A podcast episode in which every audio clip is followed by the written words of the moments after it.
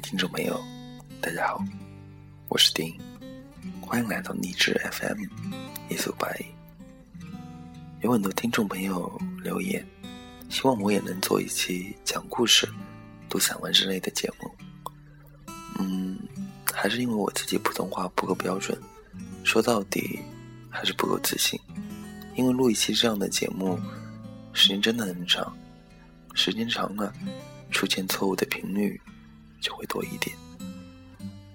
那今天我还是想说，我想讲一个故事给大家听。如果中间出现错误了，希望你们可以多多包涵，多多理解。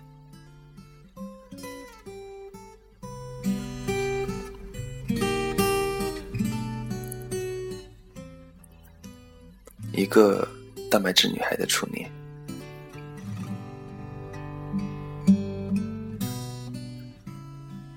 如果没有曾经，那么你是谁？我又是谁？流星划过，瞬时间璀璨的星空，忘了曾经，你曾曾是我的谁？我又是你的谁？阳光下，散发着冬暖暖阳的清香。抛弃曾经，不记得你是谁耀眼的蓝，我是那片不起眼的秋叶。微风轻拂。吹出了亘古不变的味道。遗忘曾经，只记得你是我记忆中的天。我是那仰望天的向日葵。她，是一个到现在二十好几了，还特喜欢看卡通片，梦想有朝一日到迪士尼去的女孩。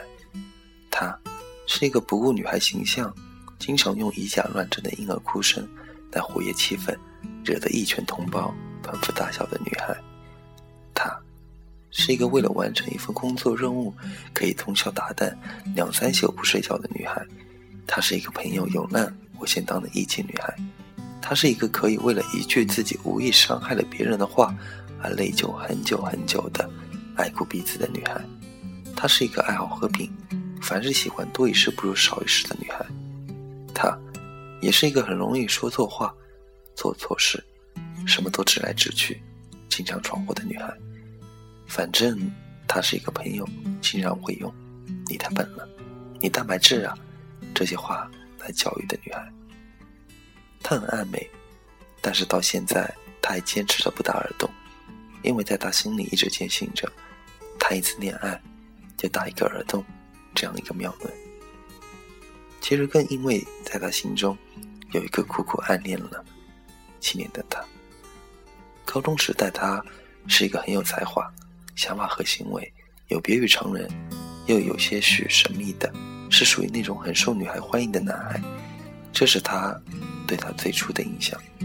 他与他是高中时代认识的，他们不是同班同学，但他在很早以前就听闻了学校隔壁班有这样一号人物，更因为在一次语文课上听老师读了一篇他写的“我不美”的文章。文章的内容有些悠悠的感伤，而他有些莫名的感动，于是他记出了他的名字，但一直没有接触。他和他是班级里专业课较为优秀的学生，于是很多时候老师们经常会提起他们两个。也正因为彼此相同的爱好，他有幸在一次学校组织的比赛中遇到了他，因此有了接触。在那次比赛中，他与他的印象很深，觉得他很特别，更不知不觉中的。女孩产生了一种想了解他更多的意识，但又出于避讳，于是他默默地关注着他的种种。然而，他渐渐发现，他身边有很多女孩，他就像万人迷。他想，他身边一定不缺少关心他的人。他看看自己，像不起眼的秋叶一样。好多次机会，他遇到他，打招呼，他却不知道他的名字。没人知道，他伤心，暗暗的伤心。渐渐的，已经毕业了，大家都在为报考大学志愿忙碌着。他和他一样，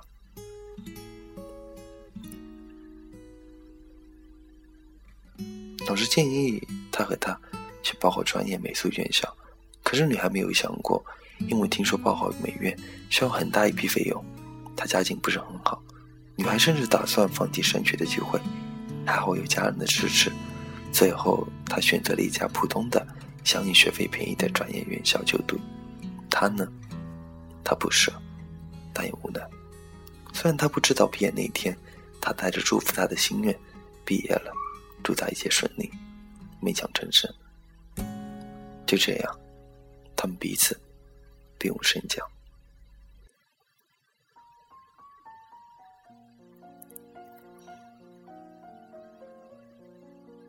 他们注定是两个世界的人。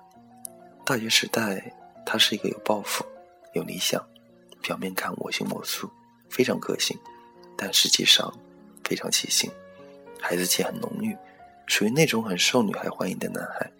这是他对他的进一步影响。有时候命运中好像真的有缘分这个东西存在，他这样认为。大学开学以后，他才知道他同他是一个学校的。女孩子以为男孩会去更好的大学深造。见面时打招呼，他居然还叫不出他的名字，但他没有生气，不知道为什么，看到他，心里就只有高兴。他和他开学时的军训安排在一组，从那时，他才知道他是一个运动白痴，他不喜欢运动，但女孩没有建议。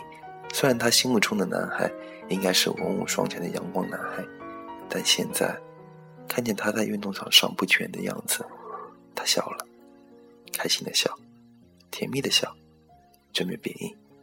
他班和他班又是隔壁隔的，彼此见面友好的打着招呼。偶尔上大课，他们两个班会合在一起上。他有两个大学死党，形影不离。他和他的死党关系也挺好的。每次上大课，他喜欢坐到他们一起，一起听课，一起同老师上对角戏，甚至一起课堂睡大觉。面对这样的接触，渐渐的，他和他熟悉了，但一直是普通朋友的关系。他也曾有过第一次感到幸福的时候，那一次。他坐在他旁边，他洗着头，披着一头长发，等着上课。不小心转头，看见正托着下巴看着自己。女孩忽然有些不好意思，但也不好气的凶道：“干嘛？看什么看？”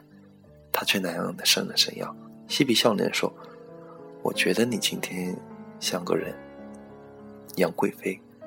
你损我啊？说我胖，小心我打你。”刚想挡他，他边躲开。边解释道：“我可没说，我说你披着头发像。”于是他走吧，就当不理他。他，你试探着时不时笑笑看他，看看他是不是真的生气了。但实际上，他当时并没有生气，他当时反而觉得很兴奋，因为他知道，他是在夸他呢。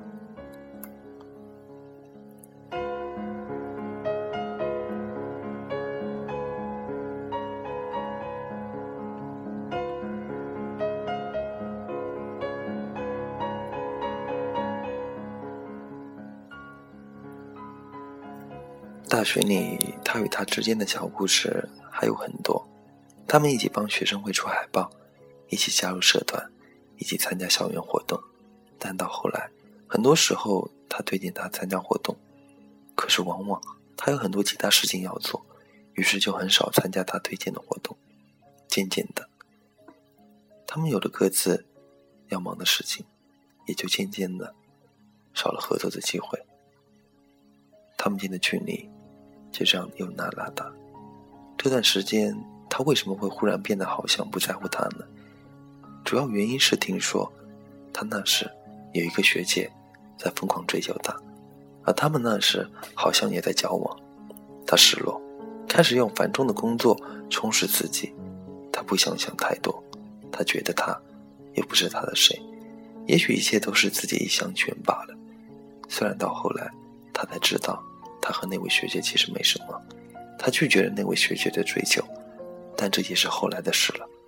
老丁可能真的给他们俩很多在一起的机会，但他们彼此似乎都没有察觉到，更没有好好珍惜这种缘分。到了大学的最后一年半，是专业选项落定的时候，他与他居然又凑巧凑到了一个班了。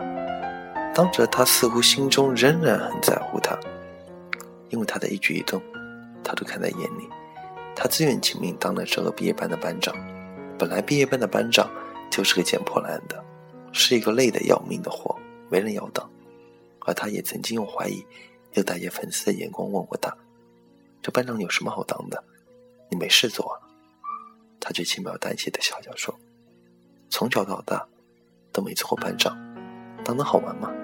虽然有时他会被班里的事烦得哭鼻子，因为他本来就是一个爱哭鼻子的人。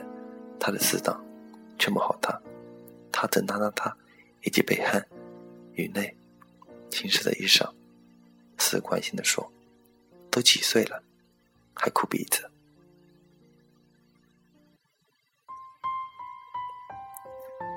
他呢，还是抽烟着，但当时他多想有个坚实的肩膀可以靠靠啊！很快的大学几年的学习和生活就要结束了，他和他还是一直以这种普通朋友和同学的关系保持着。毕业前，他比他先到社会上实习，他呢，也一直忙着学校毕业前的毕业设计和论文，偶尔他会打个电话。问候一下在实习的他，不久回到学校毕业典礼。本来他想请他和他的一些朋友一起最后毕业聚餐，有可能的话谈谈他与他的事。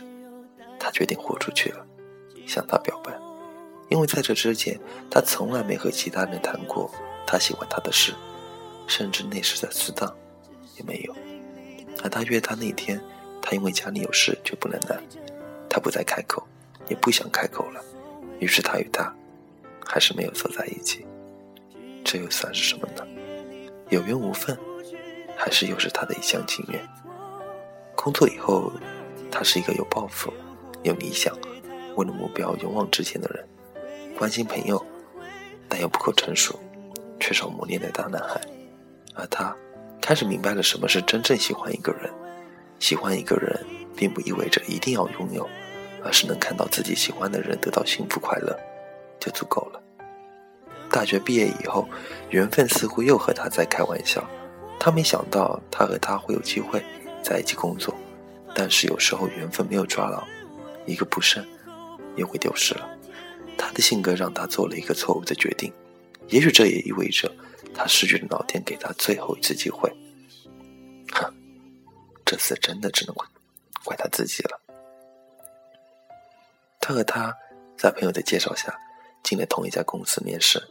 面试当天，女孩做梦也没有想到在那里会和他碰面，并且又会有机会和他在一起工作。他的朋友，也就是给他介绍工作的朋友，在一起和他同去了。他当时想，这是多么好的事啊！以后大家都能在一起了。可是，往往世上没有这么完美的事。他和他在公司老板的面试后。收到了通知，被邀请到公司工厂做实地考察。他很兴奋，可是到出发那天，他才发现他的朋友没来。他不知道他朋友为什么没来，问公司老板，说他朋友有事不能来。于是他有些担心，打电话给朋友，至少和朋友说一声，他和他一起去的。可是出发前，他朋友的电话一直打不通。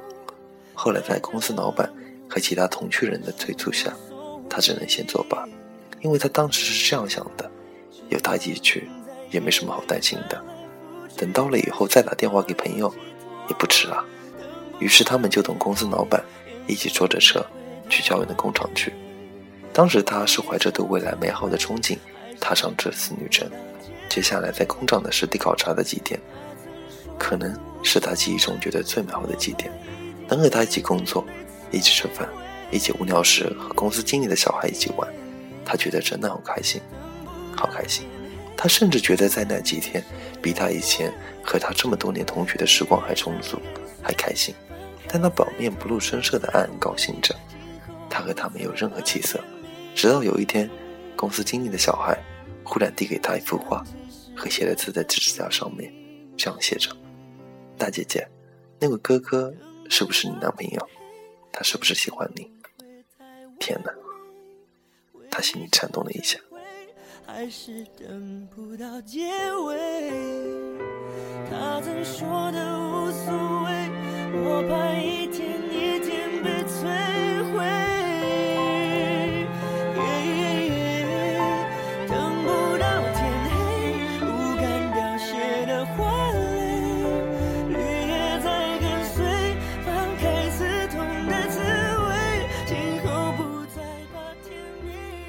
对他，虚幻的爱情往往会冲昏一个人的头脑，现实往往会摧毁一份对虚幻爱情的渴望。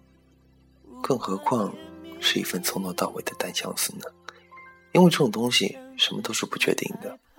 他和他两个人出来，他的朋友知道后很生气，说他们两个有些白痴，没说搞清楚状况就糊里糊涂和人家走的。被骗怎么办？有没有考虑过他朋友的感受？出了事情谁负责？而他却劝朋友不要生气了，说还有他在呢，不用担心的。他的朋友更生气了，说他男孩不会吃亏，可女孩子不一样的。诸如此类的话，是越说越生气。对于这次朋友的训斥，他感到很内疚，因为毕竟是他没有考虑到朋友是会担心他的。接下来回家的几天，他和家人商量着是否决定到远方去工作，也和朋友商量着，但大家基本上都反对他到那里发展，连本来打算一起去的他的朋友也决定不去了。而他呢，觉得那工厂条件是不太好，又加上地方太远太偏，如果没有他，在他心里也是不想去的。但他的这个想法，能对家人和朋友说吗？不行。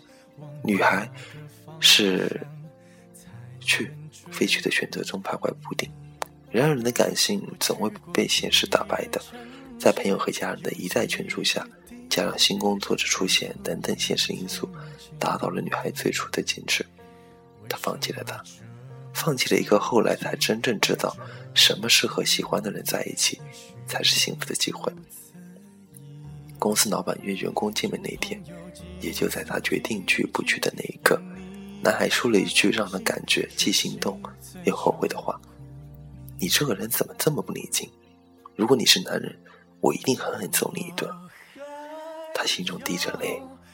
在回家的路上，女孩给男孩发了一个短信：“你好，我们以后做不了同事，还是同学和朋友吧，希望以后保持联系啊。”可是他一直没有收到回信，就是他已经意识到这次的决定可能会让他后悔一辈子，因为他背离了一份自己喜欢了那么久的感情，日复一日，年复一年，这种感觉一直在女孩心中储存着，这成了他心中最深处的记忆，不可磨灭。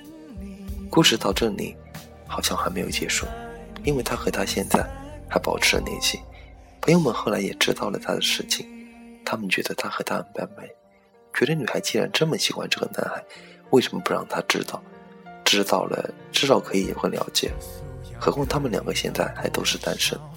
不过总的来说，有以下两个建议：鼓励女孩去表白，说现在还来得及。如果男孩曾经也真正喜欢过她的话，他是不会再介意那件事的。毕竟也过去那么久了。如果不喜欢你，你也可以趁早撕了这条心。要知道，天下好男儿多的是，不用在这一棵树上吊死。还是以这种朋友的关系保持着比较好。不要说，说出来可能以后连朋友都做不成。而女孩是怎么想、怎么做的呢？她决定表白。他们俩现在已经生个两地，很久很久没有见面了。圆圆，也就在她生日那一天，她约了他，他出来了。虽然他和他有很多话要说，但那时。他只做了听众，拖着下巴听他讲述着关于他过去日子的经历和未来的理想。他们没有谈及任何关于感情上的事。最后，女孩送了一份实际上精心准备的，但以普通新年礼物为由的礼物给他。而男孩呢，也不好意思，因为他生日没送礼物，还有他送他礼物为由接了这次账单。后来也就这么简单，没有发生任何小插曲。那天是女孩的生日。回去的路上，女孩哭了，但眼泪不是因为没有机会表白而流，而是因为女孩明白了，他是一个有理想、有抱负、对朋友有情有义、敢做敢为的人。她知道了自己并没有看错，更没有细算错人。他的未来还很长，他以后可以找到真正关心他、爱他的人。她不希望因为她的表白带给男孩子任何困扰，她希望男孩得到幸福，永远快乐。她会以朋友的身份。一直默默祝福她的。以上这些，就是一个女孩真实的感情经历。看到这里，各位是不是感觉有些莫名其妙了？好像从头到尾都是这个女孩自己在唱独角戏，男孩呢，从头到尾都不知道，也没什么表示。呵，也许是吧，也许这个女孩太笨了，太傻了。不过这也许就是一个蛋白质女孩的初恋吧，因为每个人都会有属于自己的初恋，只不过彼此的方式不懂罢了。初恋是难忘的，也是苦涩的。晚安，假如人生不能相遇，我是丁，下次见。